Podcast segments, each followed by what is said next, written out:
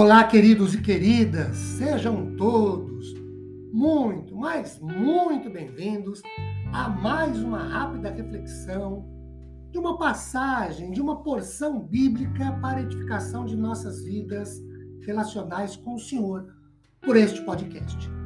Meu nome é Ricardo Bresciani, eu sou pastor da Igreja Presbiteriana Filadélfia de Araraquara, situada na Avenida Doutor Leite de Moraes, 521, na Vila Xavier é uma satisfação expor um trecho bíblico com todos vocês. Hoje, a partir de 2 Crônicas, capítulo 14, do versículo de número 1 ao versículo de número 8, e eu vou pedir gentilmente que você, tendo oportunidade, tenha sua Bíblia e faça a leitura do texto.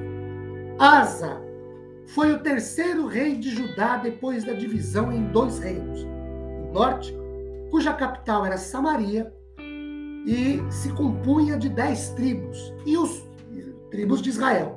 E o sul, cuja capital foi Jerusalém, e se compunha das duas outras demais tribos judias, Judá e Benjamim. Asa era filho de Abias, neto de Roboão, bisneto de Salomão. E ele reinou por 40 anos.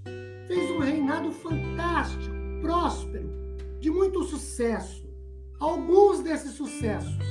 Por exemplo, no versículo 23, no versículo 3, ele iniciou uma reforma religiosa. No versículo 5, ele aboliu a idolatria e a prostituição religiosa que havia em Israel naqueles dias. Nos versículos 6 e 7, ele construiu cidades muradas, ele pôs proteção e reforçou a segurança dessas cidades. No versículo 16, ele viveu em paz. Não era de fazer guerra, de armar barraco. E no versículo de número 8, ele tinha um grande exército.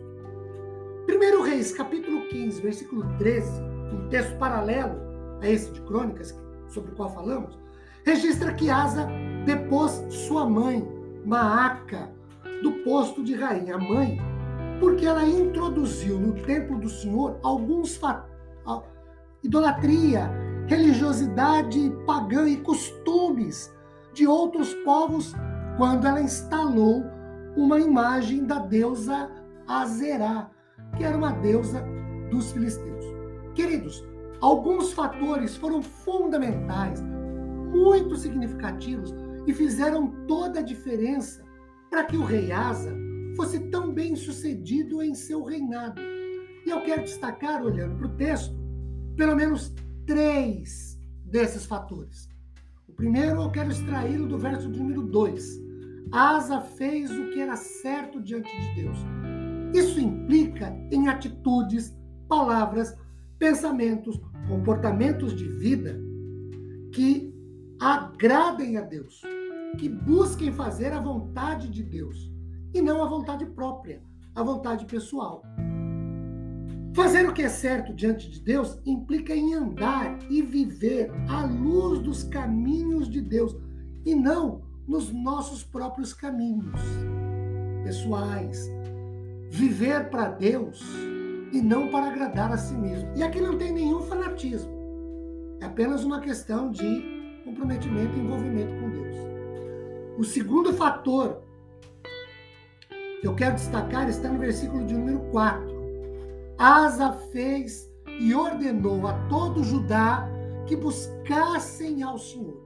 Ele fez uma reforma religiosa cujo objetivo foi o de ter um compromisso, um comprometimento de vida religiosa é, com Deus e só com Deus, porque antes o povo vivia em idolatria, tanto que sua mãe construíra uma estátua a uma deusa pagã e a introduziram no templo. Na reforma de Asa, ele primeiro depôs a mãe do cargo do ofício da pompa de rainha. Segundo, ele foi lá, tirou do templo a estátua que sua mãe, estátua que sua mãe havia construído e colocado lá, e fez com que o povo voltasse sua vida religiosa só para o Senhor Deus.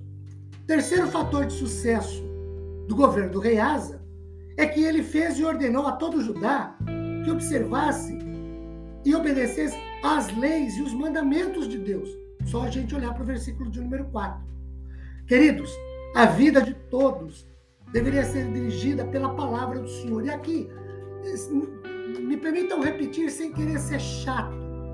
Não tem nenhuma situação de santarronice, de zelo exacerbado por religiosidade ou espiritualidade, muito menos por fanatismo. É uma questão de compromisso. Ora, se eu quero servir a Deus e Ele tem uma palavra, eu devo me pautar a minha vida por essa palavra. E aí o meu comprometimento, envolvimento deve ser com a palavra do Senhor. Asa foi próspero no seu reino? Sim, muito próspero. Por quê? Porque ele fez o que era reto diante do Senhor. Porque ele ordenou que se buscasse só o Senhor. E porque ele ordenou que se obedecesse a palavra de Deus. Se nós nos voltarmos para o Senhor nessas situações, também seremos prósperos. Que a paz do Senhor, sua graça, seus favores estejam sobre nossas vidas. Amém.